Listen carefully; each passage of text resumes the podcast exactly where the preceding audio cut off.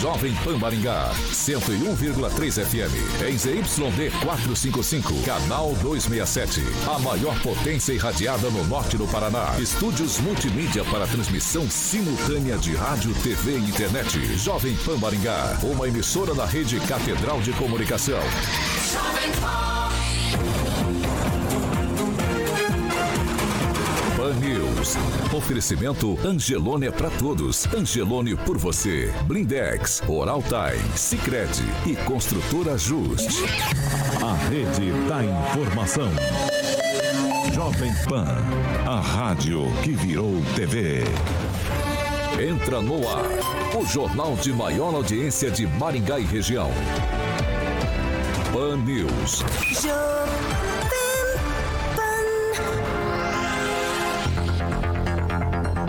Olá, muito bom dia para você que nos acompanha pela Jovem Pan Maringá, também pela Rede TV Paraná ou por uma de nossas plataformas na internet.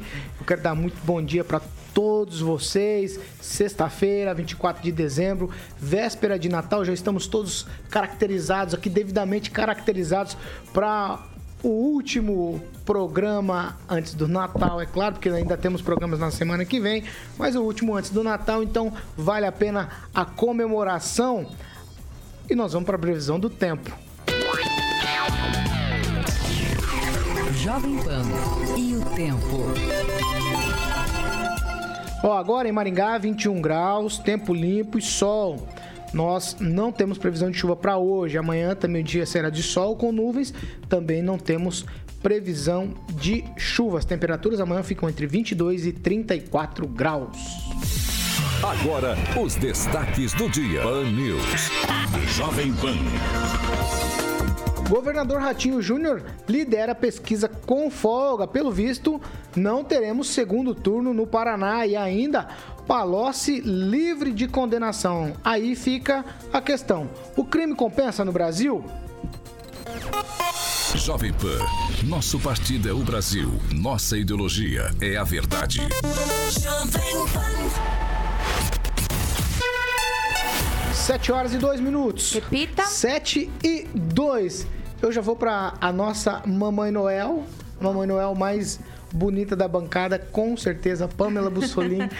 Bom dia, Paulo. Bom dia, Pamela. Bom uma, dia, uma boa surpresa os gorrinhos, né, para esse programa de véspera. Não, estamos Vé... todos assim, ó, Natal Jovem Pan. Exatamente. Comentem aí nos comentários se vocês curtiram. Graças à professora aqui. Pro, o professor veio com o espírito natalino hoje. Sim. Bom dia, professor. Bom dia, Lobos. Bom dia, bom dia a todos. E, claro, coração grande sempre para poder cruzar nessa momento aí difícil que vive o país, mas temos que ter um olho para o futuro e a esperança está à frente. Bom dia, Murilo Meneghello. Bom dia, Rosana Brits. Estão aqui no comando da mesa e agora eu já vou direto lá para Curitiba. Fernando, vou te mandar um gorro via Sedex. Pode ser? Sedex 10 e tá aí até as 10 da manhã. Pelo menos era a promessa desse tipo de entrega. Fernando Tupan, blog do tupan.com.br. Muito bom dia. Bom dia, Paulo Caetano. Bom dia, ouvintes. E o nosso Natal aqui vai ser de água, Paulo Caetano. Infelizmente não vem a neve, mas sabe quanto nós temos de temperatura? 14,9 e a máxima vai ser 25 graus hoje. E o final de semana vai estar um pouquinho mais quente, 27, 29, mais chuva, mais chuva. Isso é bom, né? Nós teremos aqui finalmente uma semana sem racionamento de água, Paulo Caetano. A primeira vez, acho que em seis, sete meses, que não passaremos dificuldades. Porque eu vou te falar uma coisa: se você tem uma casinha e tem uma caixa d'água pequena, pode escrever. Em 24 horas, nada mais de água e nós precisamos acabar com isso, certo? São Pedro está dando um presente de Natal para Curitiba. Já a gente vai falar muito dessa questão de água aqui no Paraná, Fernando. Segura aí que já a gente vai falar sobre esse assunto, 7 horas e 5 minutos. Repita. 7 e 5. Eu começo falando da parceria que a gente tem aqui na Jovem Pan Maringá e também já no Pan News há muito tempo. Fiat Via Verde, nossa parceira há praticamente 20 anos aqui na Jovem Pan Maringá. E se você está pensando em alugar um carro, para viajar agora no final do ano. Eu tenho um recado e esse recado é para você, a locadora de veículos da Fiat Via Verde informa que está com pacotes especiais para todo o período de férias. Então, não fique preocupado, tá sem um carro agora para sair para viajar, faz um contato lá com a Fiat, com a Fiat Via Verde e aí você escolhe o carro, é isso mesmo. Você precisa de um carro para ir viajar, a hora é agora, não perca tempo, ligue lá na Fiat Via Verde para obter informações e detalhes e também que os veículos estão disponíveis em Maringá. O número da Fiat Via Verde é o 44, anota aí, 2101 8800, ó, Fiat Via Verde em Maringá. 21018800 e a Fiat Via Verde de Campo Mourão é o 44 32018800. WhatsApp também. Você pode fazer um contato via WhatsApp. 9943 0252. Então anota aí. 44 DDD 99943 0252. Fiat Via Verde aqui de Maringá fica na Avenida Colombo 8800, próximo ao Catuaí Shopping, ou no centro de Campo Mourão, na Avenida Goerê 1500. Fiat Via Verde, orgulho de fazer parte do seu sonho. Jovem Pan, a marca que vende. 7 horas e 6 minutos. Repita. 7 e 6, Luiz Neto. Caracterizado, hein, Neto? Muito bom dia, Neto. Bom dia, bom, bom dia. Você gostou do gorrinho, Neto? A todo mundo que nos acompanha. Eu achei É o clima, excêntrico. é o achei clima, né, excêntrico Neto? Esse gorrinho. Mas o clima é, gostoso, Excêntrico né? é sua calça verde. É, mas, mas o importante é que o povo vê daqui pra cima, né, professor? E Mas, ó, Eu só as cores de vermelho e branco da JP. esse clima, esse clima O clima é bom, natalino, o clima é bom, Neto. O clima é bom. Expectativa aí. Você tá bem, Neto? Tava todo Mais mundo preocupado com você. Tô mais ou menos, tô me recuperando. Ah, então, mas tá bem. Você tá aqui com a gente já. Graças a Deus, tá de volta. Ó, eu vou começar aqui com o nosso boletim Covid, rapidamente. Maringá registrou aí no último boletim 14 casos de coronavírus, uma morte, infelizmente. E agora casos ativos são de 117. E aí, como de costume, eu já toco para o Fernando Tupan. Atualiza a gente, Fernando, rapidamente sobre os números estaduais. Olha, Paulo Caetano, aqui em Curitiba nós não temos uma morte por Covid desde domingo. Então, o estado soma 474 casos no penúltimo dia antes do Natal e 20 mortes. O Paraná soma agora 1.587.871 casos e 40.648 mortes. E sabe os casos fatais onde foram? Dá para você contar no dedo, Paulo Caetano. Os lugares foram Londrina, Jataizinho, Francisco Beltrão, Foz do Iguaçu, Cornélio Procópio. Então, vamos vencer essa corrida contra a Covid e agora acho que a gente já venceu, por falar a verdade. Nós temos que nos preocupar agora é com a Omicron, Paulo Caetano. 8 horas e 8 minutos. Repita. 8 e 8, ó, é o seguinte, o Ministério da Saúde abriu ontem uma consulta pública que vai coletar as manifestações da sociedade sobre a vacinação contra a Covid-19 em crianças com idade entre 5 e 11 anos. A vacina da Pfizer para essa faixa etária já foi autorizada pela Anvisa. A consulta pública fica aberta até o dia 2 de janeiro. Então, consulta pública até o dia 2 de janeiro de 2022. Essas opiniões devem ser enviadas por meio do endereço eletrônico. Ó. Anote aí, se você tem interesse no assunto, www.gov.br barra saúde barra pt br. No site do Ministério da Saúde estão disponíveis os documentos para essa consulta pública. No último dia 18, o ministro da Saúde, Marcelo Queiroga, afirmou que a decisão do governo sobre a vacinação de crianças de 5 a 11 anos será tomada no dia 5 de janeiro, após audiência pública e consultas públicas. A pergunta é: eu não quero saber de vocês o que vocês acham da vacina, vocês concordam ou discordam? Eu quero saber rapidamente, Neto, eu começo com você. O Ministério da Saúde, depois da Anvisa, ainda querer a consulta pública é válido nesse momento? Porque o presidente disse ontem que quem queria tomar a vacina já tomou. É, Paulo, é uma situação que chama atenção porque dá a entender que o governo não quer incentivar a vacinação. E isso, confesso que preocupa, né? A gente está numa linha no mundo onde o mundo está vacinando. E acredito que é, será que o mundo inteiro vacinando, pesquisas feitas em experientes laboratórios, é, nações como Estados Unidos patrocinando esse tipo de pesquisa, será que o Brasil, é, que tem que hoje, com todo respeito, tem é, estruturas sucateadas pela, pelo, por, todo, por toda a extensão do nosso país, tem poucos investimentos na ciência, tem é, extremamente tem uma extrema escassez hoje é, no uso do dinheiro público para pesquisas, é, vai ter sim a resposta para tudo isso? Então a gente tinha que questionar: será que de fato é, o Brasil está certo e o resto do mundo está errado? Então tinha que ser incentivada a vacinação. Eu conheço pessoas que não tomaram a vacina por causa do presidente, por ele não ter tomado. Um exemplo é um familiar meu, um tio meu, não tomou porque o presidente não tomou. Então, é, preocupa. E a gente vê aí o resultado, a gente morrendo.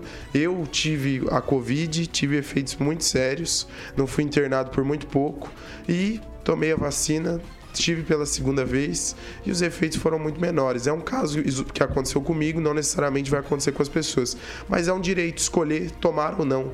Isso é um fato. Pamela Bussolini, é, o Ministério da Saúde está correto nesse momento ou não? Você concorda com o Neto ou discorda?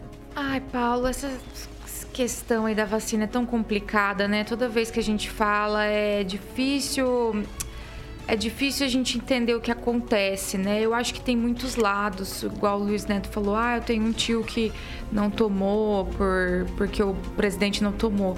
Eu, por exemplo, também já conheço uma pessoa que tomou mas como ela tinha né, limitações de saúde, ela tomou a primeira, a segunda dose. Quando chegou no médico com algumas complicações, ele falou assim: ó, a terceira pode esquecer. Então, cada caso é um caso. É questão de saúde, é muito difícil. Eu acho que ouvir as pessoas é sempre melhor. Eu não acho assim que é tarde ou que é cedo. Ouvir o que a população pensa é sempre bom. E a gente pode chegar, talvez, num denominador comum, né? E conseguir avançar. Fernando Tupan, essa história agora do Ministério da Saúde, o ministro Queiroga, de, dessa consulta pública, é válido nesse momento? A consulta está aberta aí até o dia 2 de janeiro. Paulo Caetano, eu tenho minha posição. Não adianta vacinar mais contra a Covid, se a Covid praticamente acabou. Nós temos que vacinar contra a Omicron. A Omicron, nenhuma das vacinas que nós temos hoje é efetiva contra a Omicron. É efetiva contra a Covid, mas não contra a Omicron. A, a Pfizer e a Moderna é, são duas farmacêuticas que vão, no, nos próximos 80 dias, apresentar um upgrade da, da vacina. Aí sim que nós precisamos começar a vacinar. Só que você sabe, a gripe, você sai de, um, de uma e, e vem outra, vem outra. Essa é uma mutação que ainda a gente não, não aprendeu e não descobriu como acabar com isso. O, ah. o, o, Luiz Neto falou uma coisa assim: o tio dele pegou a vacina, certo? É, não tomou a vacina. É, ele faleceu, Luiz Neto? Fernando, ele não pegou a Covid, né? Mas a, a, questão, a questão não é essa. A questão principal é a seguinte: como uma liderança ela impacta nas decisões das pessoas, né? É, ele podia ter tomado a vacina também, ter pego a Covid e morrido, ou não. Ou ter tomado a vacina e não ter pego a Covid. É uma série de situações e possibilidades, mas o, o exemplo que eu dei é para pautar como as nossas lideranças influenciam diretamente na vida das pessoas. Tá certo. Professor Vila. Há, duas questões que me parecem relevantes. O primeiro, o Neto ali, concordo com o que ele disse, como autoridade, né? É, o presidente da República deveria orientar. E o que o presidente da República orienta é a coordenação de um circo, no qual ele é o principal ator. A segunda é a relevância da, da matéria. Agora, quando você observa a consulta pública sem ter uma divulgação do seu conteúdo amplo, o que significa que você, para entender de que se trata da consulta, tem que acessar o site do Ministério, baixar uma série de documentos e quando você lê o documento da consulta pública, ele já é totalmente direcionado para criar nas pessoas que o lêem uma percepção contrária à vacinação de crianças. Todas as primeiros parágrafos de uma decena e decena de escritos mostram dúvidas e uma clara tendência à não vacinação de crianças. Quando você chega no final, você diz, veja só a dificuldade que é a prescrição médica, autorização dos pais, uma série de elementos somatórios para alcançar as crianças essa vacina. Então, o que estamos vendo em período de Natal, em período do final do ano, uma consulta pública que tem clara característica política de um coordenador de um circo que está levando este país à maior tragédia da história. É, professor, eu acho que algumas decisões elas são assertivas e outras não. É, qual, quais decisões assertivas? A questão da prescrição médica. Sabe por quê? Porque as grávidas tomaram a vacina através da prescrição médica.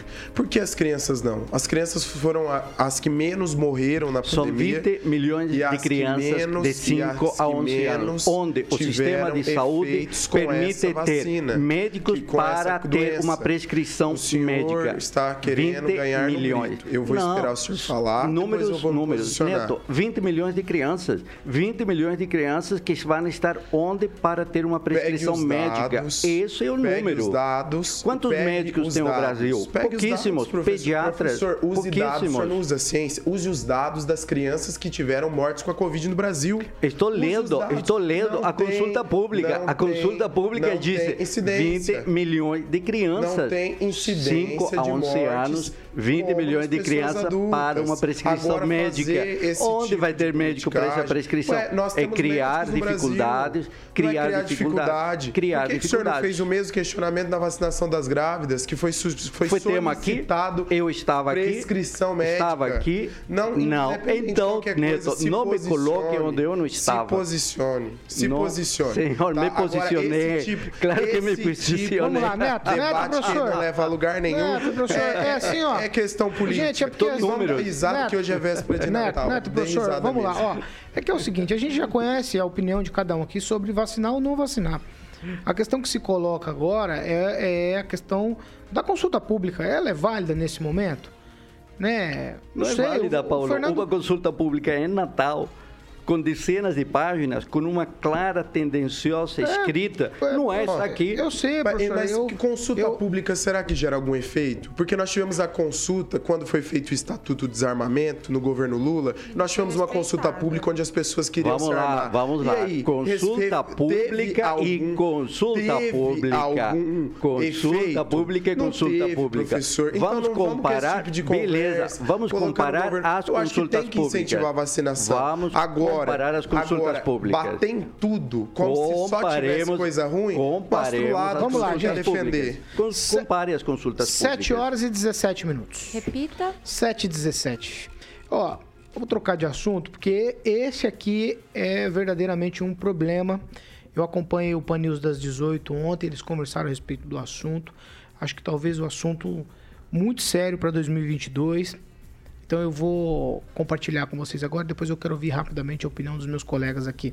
Oh, o governo do Paraná decretou nessa semana o reconhecimento da continuidade da emergência hídrica em todo o estado do Paraná, autorizando as companhias de saneamento a implementarem rodízios na cidade em que o sistema de abastecimento está comprometido pela estiagem. O decreto tem validade de 180 dias.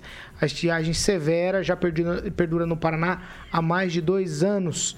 E aí, decretos atrás de decretos, prorrogando já aí esse reconhecimento de emergência hídrica no Paraná. Além de priorizar a água para o abastecimento público, o decreto também orienta os usuários a reduzirem o consumo fazendo o uso racional da água a partir de, de ontem. Né? A Sanepar suspende temporariamente o rodízio no abastecimento de Curitiba, como o Fernando Tupan acabou de dizer, e região metropolitana. A programação de rodízio re retorna em 4 de janeiro. E eu vou começar justamente com você, Fernando Tupan, porque essa questão do problema aqui das chuvas e estiagem no Paraná, ela não é só um reflexo da água que a gente usa em casa, não. Ela é um reflexo também para a agricultura. O estado é forte por conta da agricultura forte que o Paraná tem. Sem chuva, a gente pode começar a ter uma quebra na safra e aí a gente pode entrar pelo cano, literalmente, onde não tem água, hein, Fernando Tupan? Pois é, Paulo Caetano, eu li algumas informações é, de artigos agrícolas de jornais nacionais que aproximadamente 3% da safra estaria perdida devido à falta de chuva.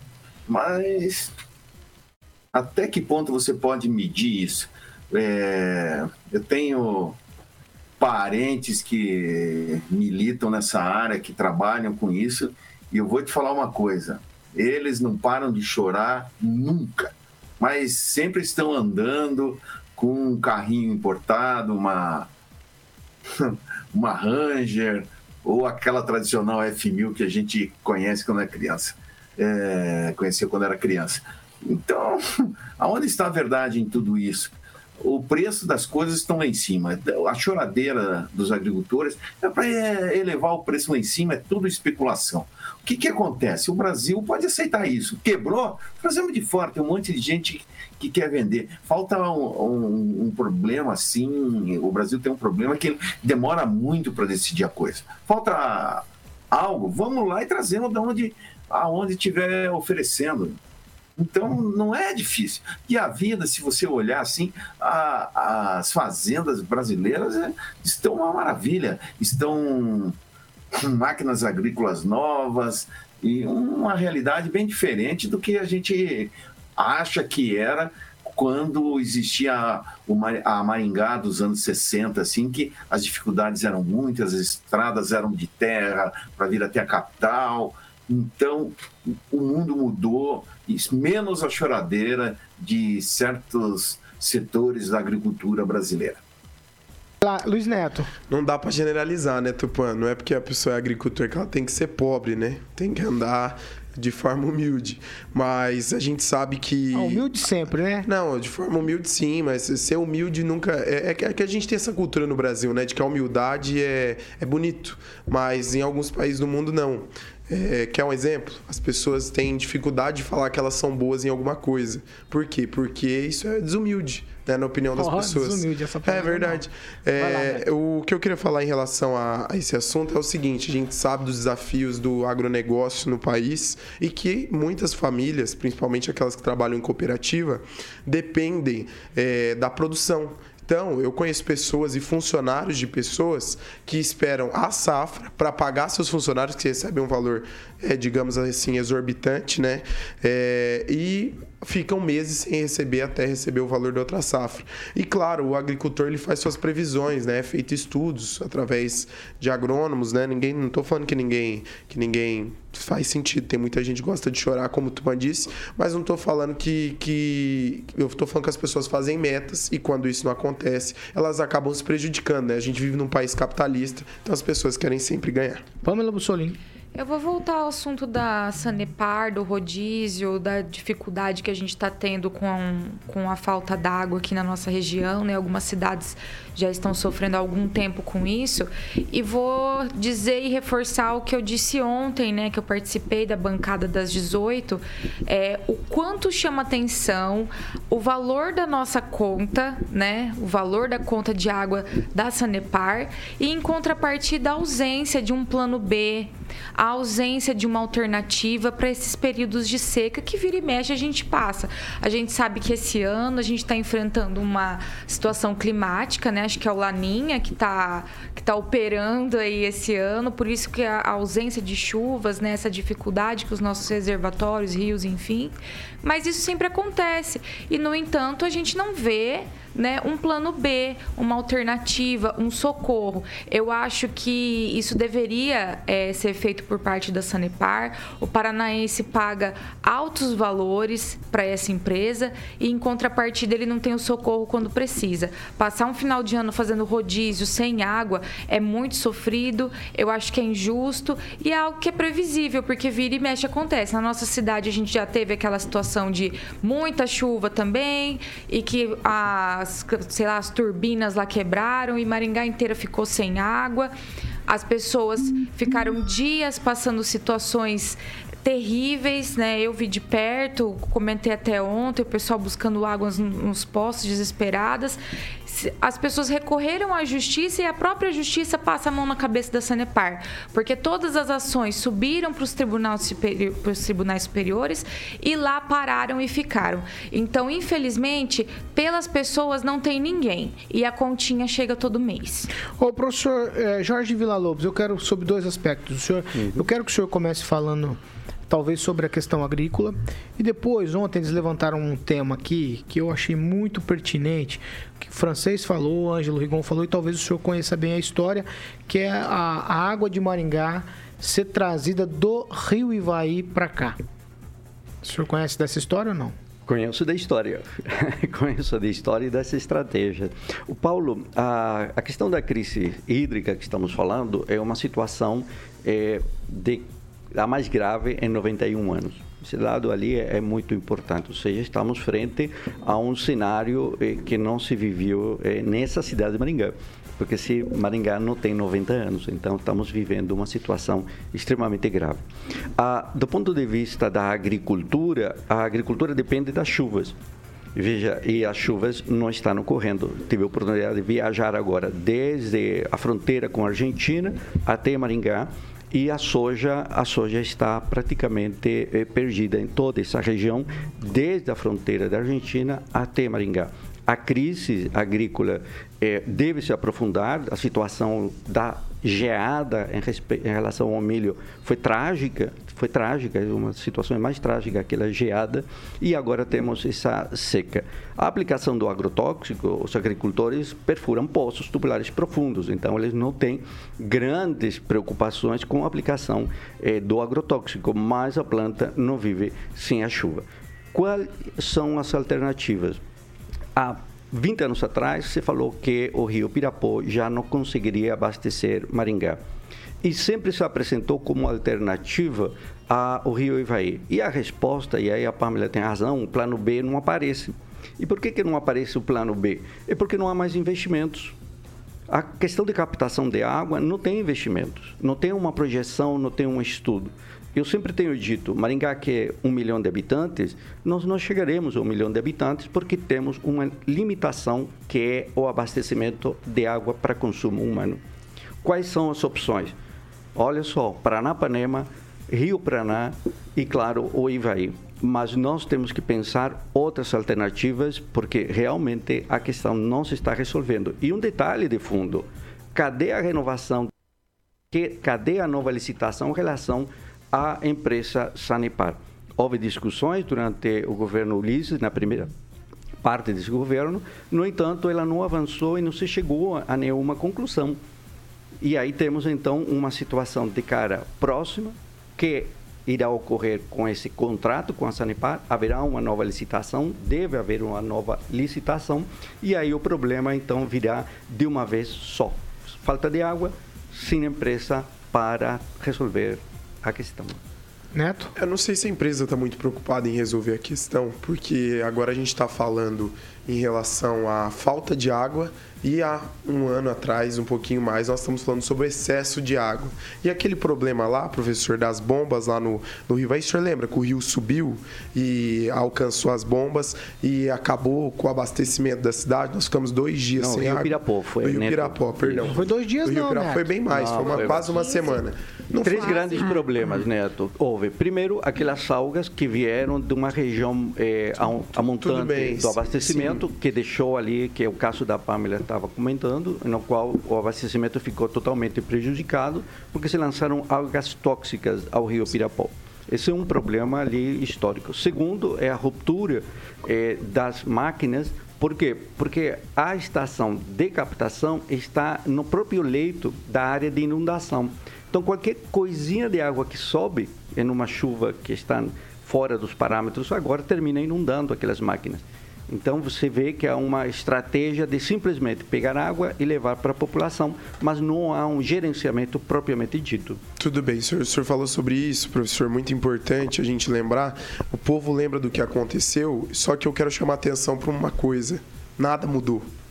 Tá tudo do jeito que tava. É porque o contrato então, se chover, que o fundo do debate não, só não isso, aparece. Professor, na não época vem. foi dito que seria arrumado, que aqui nós não teríamos mais esse problema e nada foi feito. É porque a o Sanepar contrato, aí é uma que tá o companhia, problema do Nós não contrato podemos com só a usar Sanepar. Maringá, professor, estou não, falando não, não geral. Estou dizendo que o contrato da com a Sanepar. Sanepar é o centro do debate. Tudo bem, professor, eu quero falar sobre outro assunto. Eu quero falar sobre a Sanepar, ela é, a companhia, ela é uma companhia de economia mista.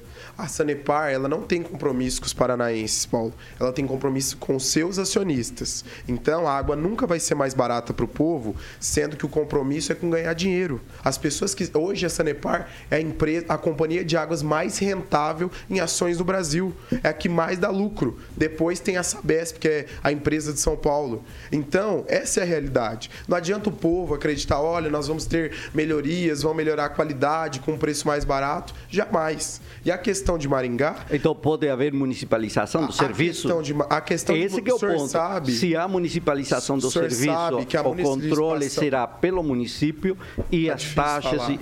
Mas aí é um debate. É, mas o Neto. debate um fala ou depois É, o mas- outro Mas fala. aí um debate. queria- eu aí queria estou o seguinte, colocando. Deixa ele colocar aqui, Neto, aí você responde. E aí, a municipalização seria então alternativa? Já que você disse, olha, a Sanepar está lá, está lucrando, só quer dar lucro para os acionistas. isso. E agora?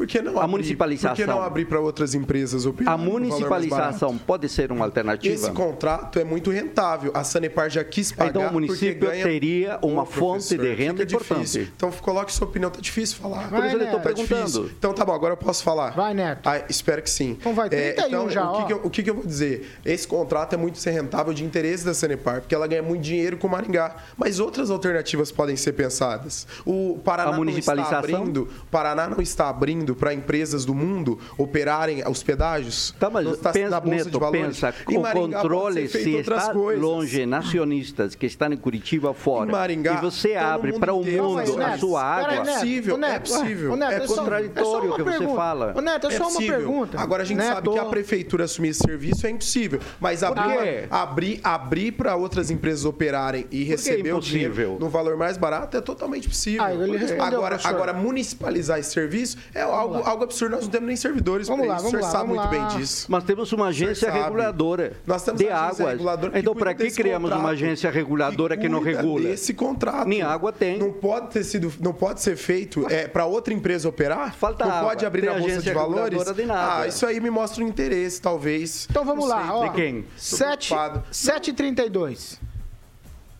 Repita. 7 horas e 32 minutos. Não, eu acho que essa conversa aqui do Neto e do professor Vila Lobos, ela é realmente ela é pertinente. O debate é pertinente. É que do jeito que a gente está levando aqui, a gente precisa aprofundar mais isso, trazer um tema só para falar disso, municipalização da água ou a prefeitura abrir isso para outras empresas participarem, que é o que o Neto está dizendo, mantém-se com a Sanepar, acho que esse é um outro debate. A gente entrou nesse debate por conta da questão da estiagem e aí acaba é, ramificando a conversa e a gente chega aonde? A gente chega no abastecimento de água de Maringá, que é frágil sim. A gente já viu aqui diversas vezes a fragilidade desse abastecimento que é feito pela Sanepar. 7 horas e 32 minutos. Repita. 7h32, a gente vai para um break, é rapidinho. Já a gente está de volta nessa véspera de Natal. É, Neto, participei das negociações. Pan News. Oferecimento.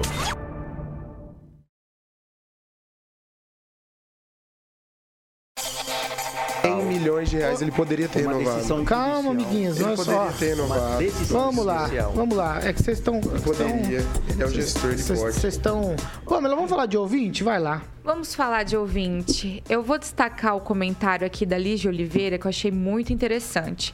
Ela disse o seguinte: Pessoas da cidade amam a sombra das árvores, mas odeiam as folhas que caem e ficam lavando a rua porque não suportam o pó. Povo ignorante, o destino é sofrer. Infelizmente, isso acontece muito, né? A gente vê é, pessoas economizando e outras lavando a calçada todo dia, desperdiçando água, enfim. Né? Acho que a gente também precisa fazer a nossa parte, né?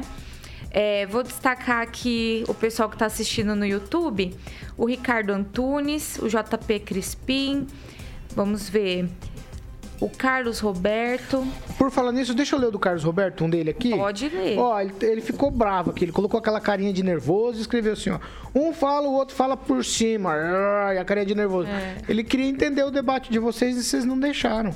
Vai, Pamela. E fica difícil, Podemos né? repetir o debate, Neto? É, os nossos meninos estão com os, com os, como é que fala? Os ânimos exacerbados hoje. Carlos Roberto trabalha na Casa Juliana. Emílio tá nos assistindo, a Fernanda Trau, tem bastante gente lá no YouTube.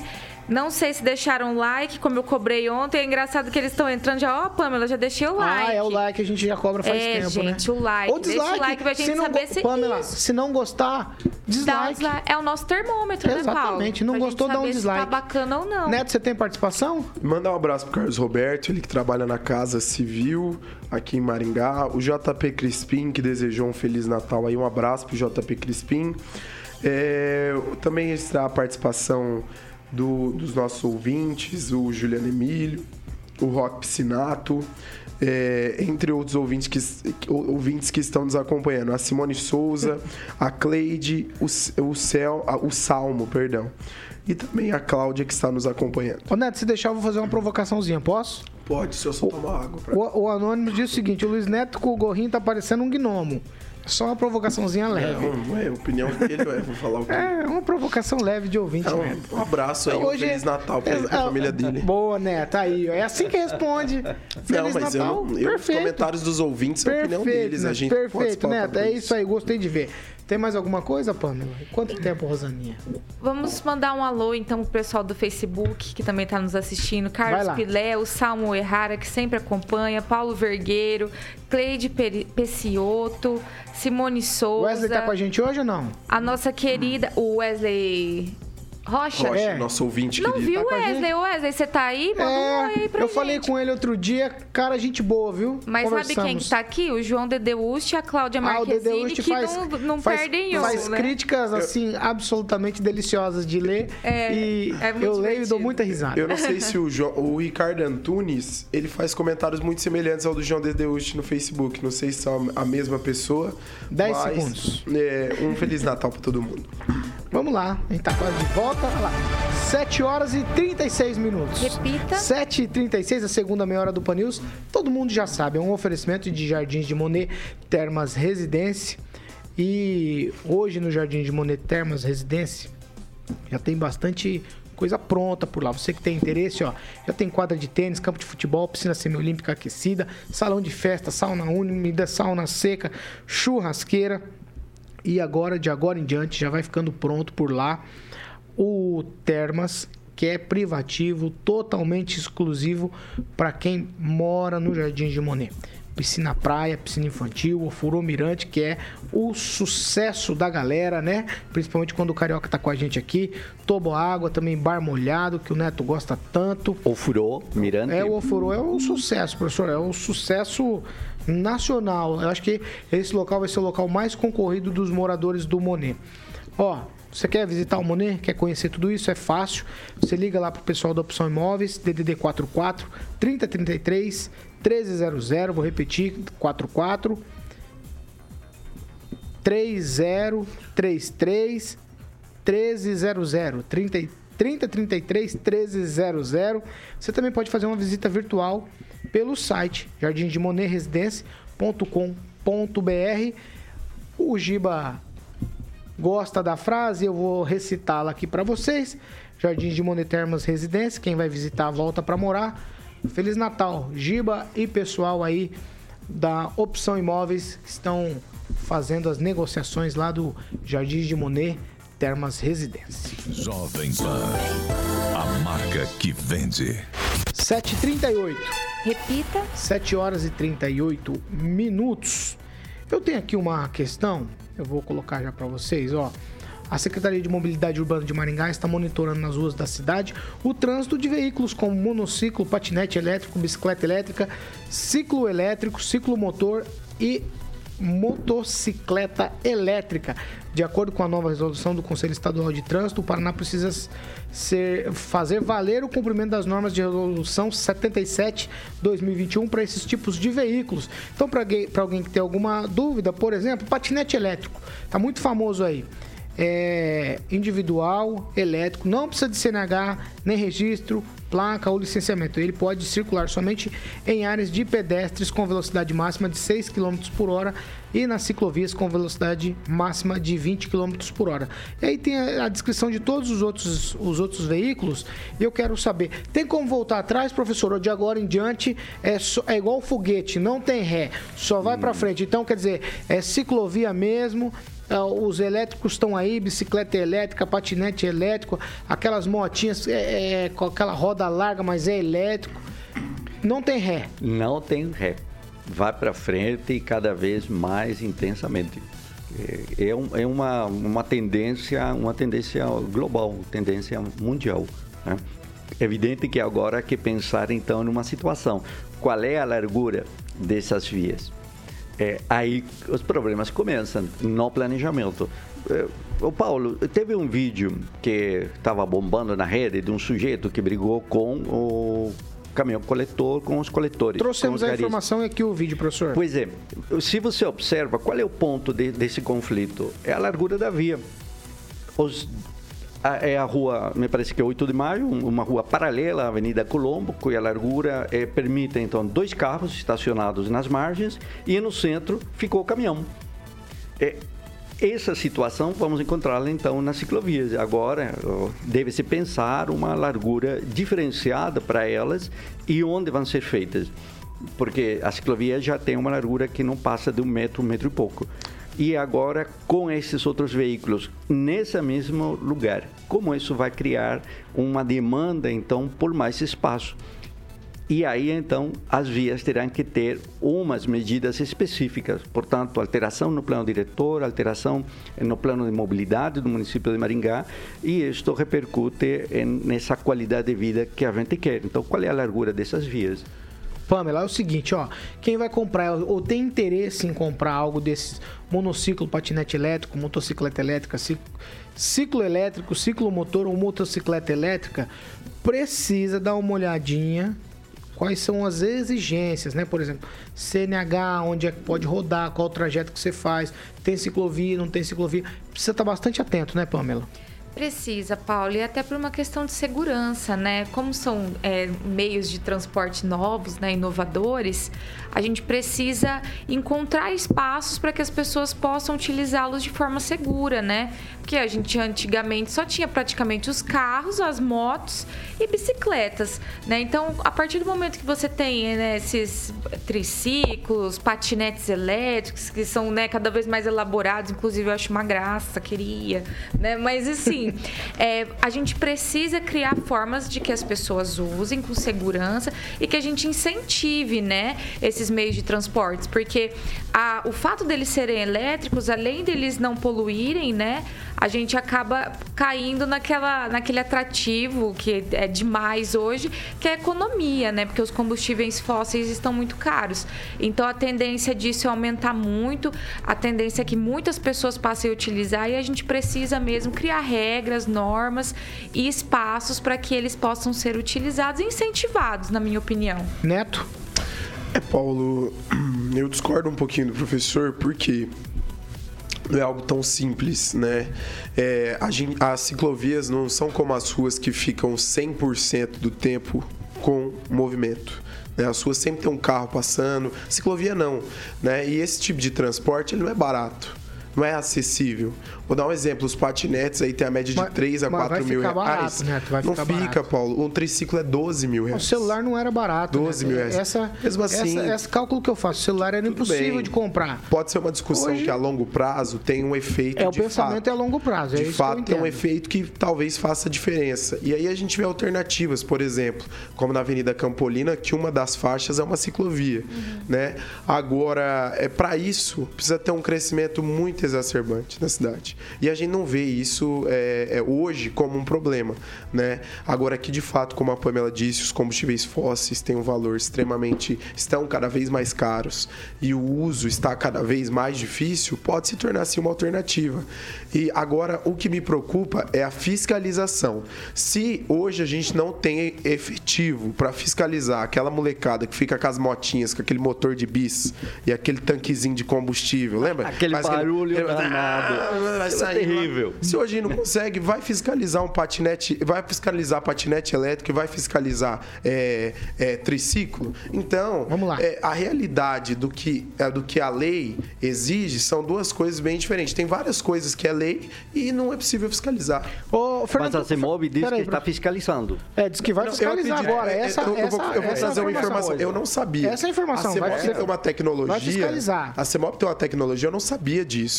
É, com esse negócio de monitoramento de câmera, que consegue saber quantas vezes a pessoa passou pela mesma via. O horário. É. Ao horário.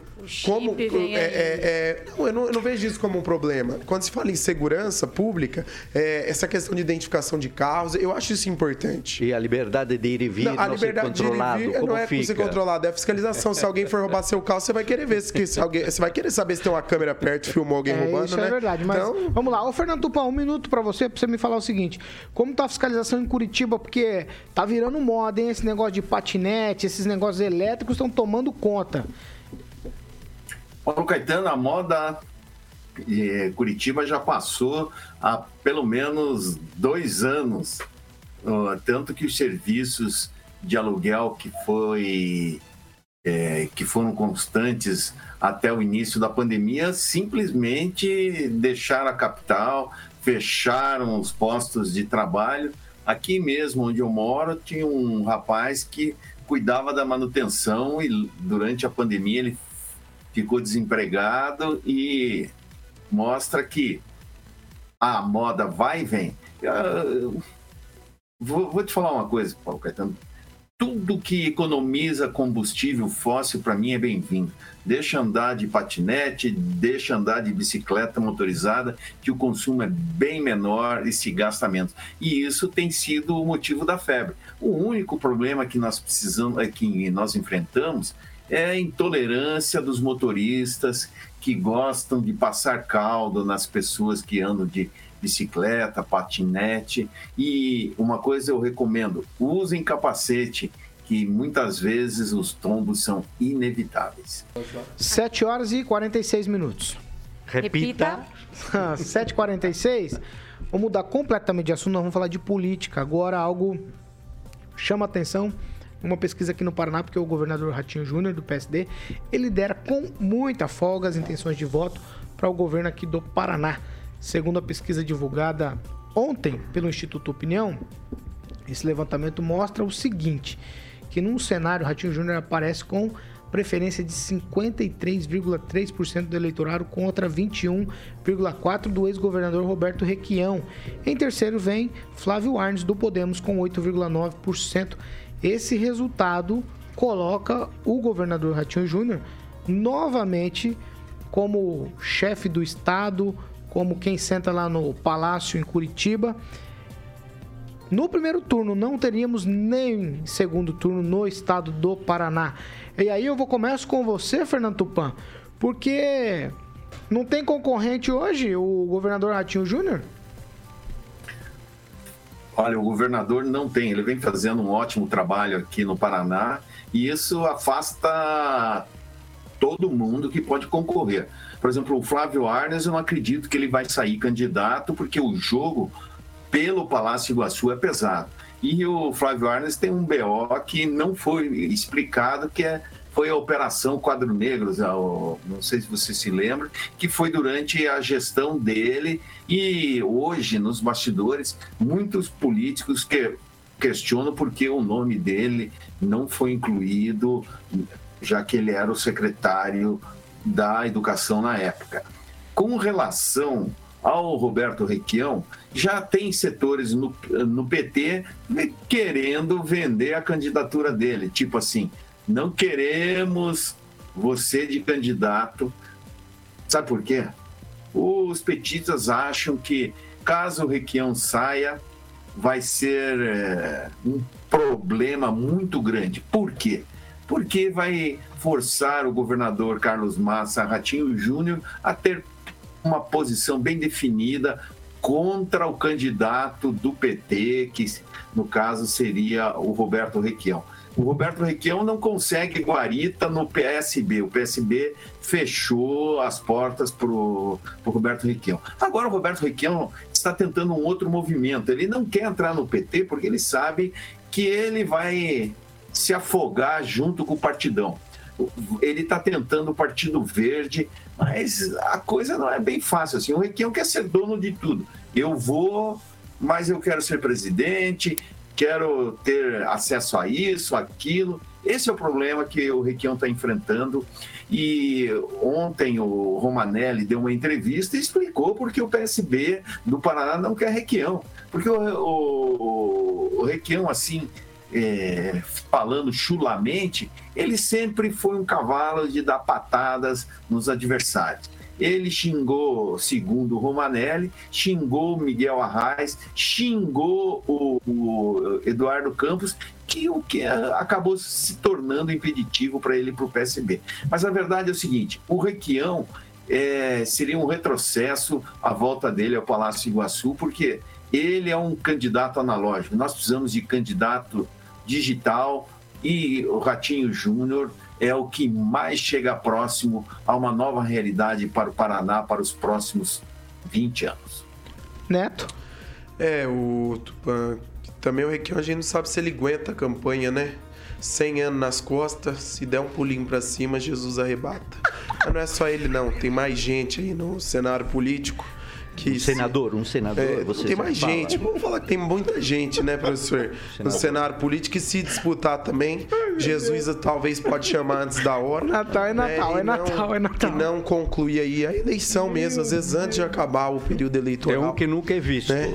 Aliás, os dois é, nunca são vistos. o nome dele é visto, não é? Então, não visto. Não, nunca foi visto. Esse também é um mandato só. Oito anos, você acha? Vai estar com 300 anos para acabar? Pelo amor de Deus, não dá. Mas é, em algumas, é um culturas, algumas culturas, Neto, a idade é, é muito importante. É, é experiência é importante, culturas, professor Matusalém já é demais. Não, não, você tem razão. É demais. Há, há um ponto de renovação, e essa foi a pergunta para o Delanhol que ele foi para um partido cujo proprietário é um senador, né? E aí diz, podemos ou não podemos ter candidato novo? E parece que não podemos ter candidato novo. E aí falaram sobre uma aliança pelo Brasil, né? aliança não, união pelo Brasil. Aí o pessoal começou a pensar nessa união pelo Brasil, agora não sabe se podemos ficar nesse partido ou não se podemos. vão fazer aliança em outro lugar, né? Ou não podemos Aí ficar. se fechar, cravar ali a idade do, do Podemos, né? Fica ali nos 90 anos, quando fizer uma média. Média?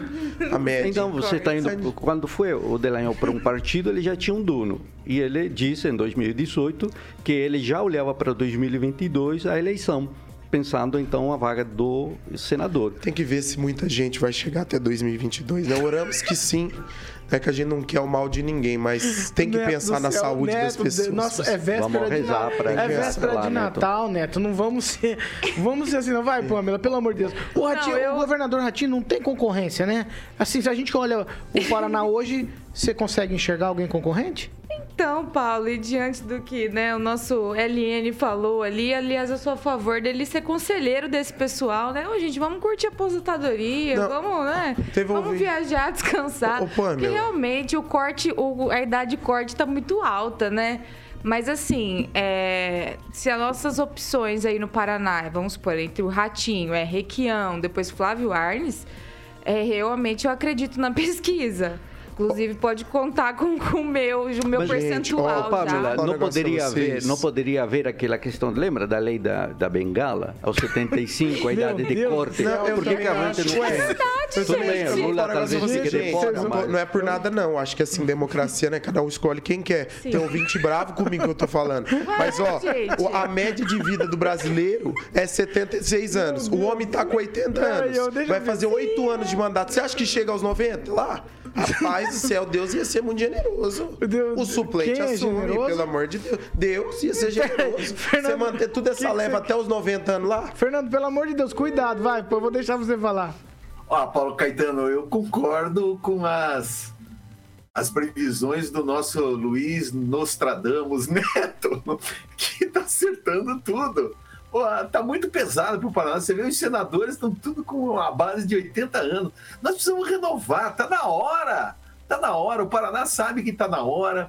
O, o Ratinho ter vencido em 2018 mostrou exatamente isso. Olha a oxigenação que deu para a política. Nós precisamos de pessoas novas na Assembleia, na Câmara Federal e principalmente lá no topo. Chega de gente experiente demais. Ontem eu conversei com, com um colega que o pai tem 85, 86 anos, e ele falou: chega de velharia, velharia só já basta eu.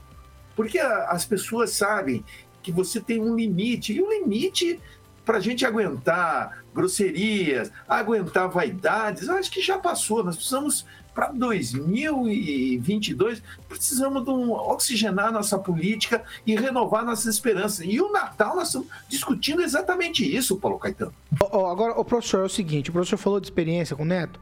Quero te ouvir no seguinte aspecto. Para as pessoas adquirirem experiência, elas precisam ser colocadas para fazer. Então, se a gente ficar se mantendo, porque eu, eu, eu não era ninguém, eu devia não ter nem nascido ainda, esses caras já estavam mandando na política do Estado. Eu tenho 42 anos, não tem problema assim, com isso. Não. Você não era tão novinho assim 42 também, anos, acabei de falar. Esses caras já eram políticos, eu não tinha nascido, Neto. Cira, Você ah, me desculpa, você mas tem é 42 verdade. só. Ah, para. Professor Vila, deixa o cara falar. Qual foi a pergunta, Paulo? Porque... se, se, não que alçar, se a gente não tem que alçar os novos para eles adquirirem a experiência.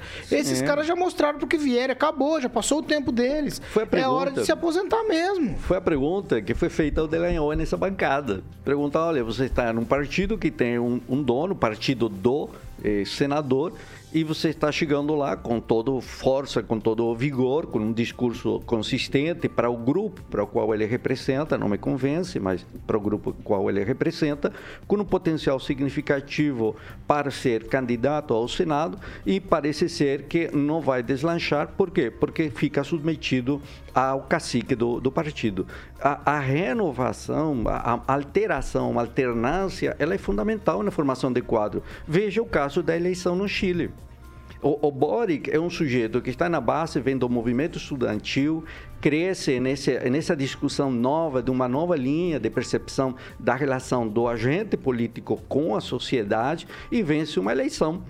Agora, a, a, pergunta é: por que no Brasil nós mantemos no poder sujeitos que estão há décadas e cuja presença física, e isso é muito importante, cuja presença física junto à comunidade já não mais existe?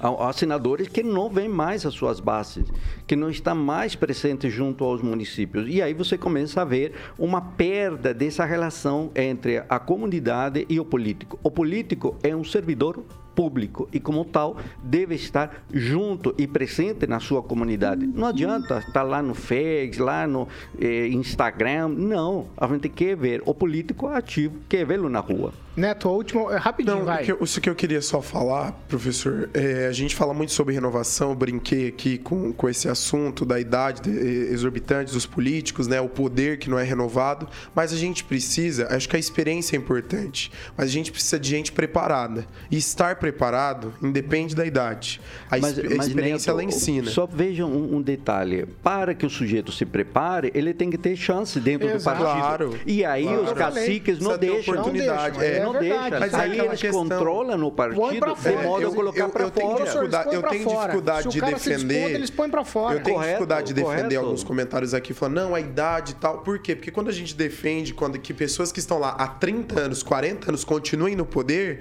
é a velha política. É a política do toma lá da cá, da negociata, da questão de, de se organizar para se ficar Uma segunda questão, poder. Neto, então, estar no poder isso. dentro do partido significa acesso direto ao fundo eleitoral. Também, mas significa, é professor, que o ponto. de tudo, o mando. E o mando se faz que com negociatas, Repita. com jogatas. 7 horas e 58, Neto. Eu preciso, tá acabando, eu te dei um minutinho, você falou 3. Tá bom?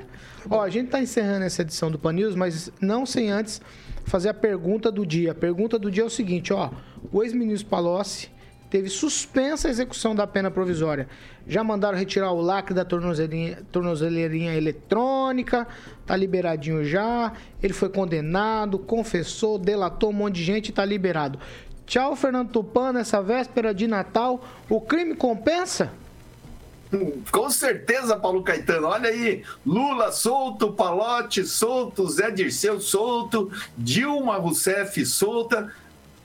O que está acontecendo com o Brasil? Pelo amor de Deus, justiça, acorda. Nós precisamos também novos juízes para ter uma visão diferente do que nós temos, onde os políticos são sempre privilegiados quando colocam a mão no bolso do brasileiro contribuinte. Ô, professor, tchau. Tchau. É, e- Deixa eu falar uma coisa. Diga. Palocci confessou, delatou e está liberado. O crime compensa? Pois é, é difícil explicar para a população uma situação como essa. Para nós que somos técnicos, podemos entender que a justiça funciona dessa forma. No entanto, como explicar para alguém que não entende dessas regras que essa situação é normal? E aí, claro, a ideia fica, o crime compensa. Pamela, o crime compensa no Brasil, vendo essa história do Palocci? Infelizmente, a gente está vendo que compensa, né, Paulo? O que a gente não pode é, confundir é inocência né, com essa anulação de condenação. Como você bem falou, vou repetir, ele delatou, ele entregou pessoas, ele é um, foi um réu confesso. Confessou. Isso. Foi condenado, mas por, né, pirim-pim-pim do judiciário, né, dos advogados e tudo mais, hoje ele está aí Pelo livre, leve e solto para comer o seu processo. peru de Natal. Devido processo. É, pelo devido não, processo. não vão Mas defender processo, não, é, porque criaram, criaram uma prerrogativa para um ex-presidente e recorrer em terceira processo. instância, né? Vamos combinar. Devido né? processo. Não, devido, Devido. processo. Devido, Devido processo é quando é processo. conveniente para um lado, né? Não, Quando não é é conveniente, não é processo. devido processo. Agora, com todo respeito, Devido com todo processo. respeito, ser bandido no Brasil tá Não mostrando que cara confessa feia, cada dia Neto. mais. Você Tô é fazendo porque, porque me chateia, professor. Um, um chateia. dono de, uma, de, uma- de um É frigorífico, um dos maiores matadouros, Véspera matadores de, de carne Natal. do mundo, de- é, usurpar 10 bilhões do, do povo brasileiro e querer devolver um bilhão. Então, o que compensa? O povo vai continuar se lascando na mão de Tá quem só quer tomar Tchau, Neto. o que é dos tchau, outros. já falei tchau pra Pamela. Tchau. Neto já falou tchau pra você. Eu Ó, eu quero também, Natal, nem né, Pamela? É por isso que nós vamos fazer, calma. Tô chateada. Ó, tchau pra vocês, tchau, Rosana, tchau, Murilo. Tchau, Samuel na técnica. Thiago também tá ali na técnica com a gente. Tchau pra todos vocês. Feliz Natal pro Carioca também, que deve estar em casa. Feliz Natal. Marcelo Reis. Jesus renasce Feliz Natal, coração. Feliz Natal, Neto. Feliz, Feliz Natal. Natal. Pamela. Professor Vila Lobos. Fernando Tupan, Feliz Natal pra você. Boas festas aí em Curitiba. Que a chuva caia e abençoe vocês aí. Que a chuva venha pro Paraná todo e nos abençoe aí nesse momento, certo? Quer falar Feliz Natal rapidinho, Neto? Fala. Um segundo. Não, desejar a todos um Feliz Natal e nós, que, nós lem- que nós possamos sempre lembrar da importância dessa data, que é o nascimento de Cristo, e que ele renasça todos os dias em nossos corações. Pamela, E que Deus abençoe todos vocês que nos ouvem, que nos acompanham aqui todos os dias, as famílias de vocês, que Jesus visite, visite a casa de todos, hoje, amanhã e sempre. professor Vila, rapidinho. Que o amor reine no coração de todos. Que esse país necessita uma luz de esperança e que ela venha. Fernando Tupan, rapidinho. Quer desejar, desejar Feliz Natal? Vai. Eu quero desejar um ótimo Natal e um grande ano novo, Paulo Caetano, para todos os nossos ouvintes. E lembrando que eu só vejo vocês em 2022. Até lá! Tchau, Fernando. Tchau pra vocês. Eu quero desejar Feliz Natal pra todos que nos acompanham. Tem um monte de nomes que vem à memória aqui agora, de ouvintes que participam com a gente. Não vou falar o nome de ninguém para não ser injusto, mas eu quero agradecer a presença de vocês, desejar Feliz Natal, é, Feliz Ano Novo para vocês, boas festas, que tudo dê certo em 2022, que, que essa polarização política fique no campo da eleição e que depois a gente possa realmente desfrutar de um país cada vez melhor para todos nós, certo? Essa aqui é a Jovem Pan Maringá, rádio que virou TV e tem cobertura e alcance para 4 milhões de ouvintes. Boas festas, bom final de semana, Feliz Natal, comemore, mas com cuidado, principalmente nas rodovias. Quem vai viajar, o trânsito tá perigoso. Tchau para vocês.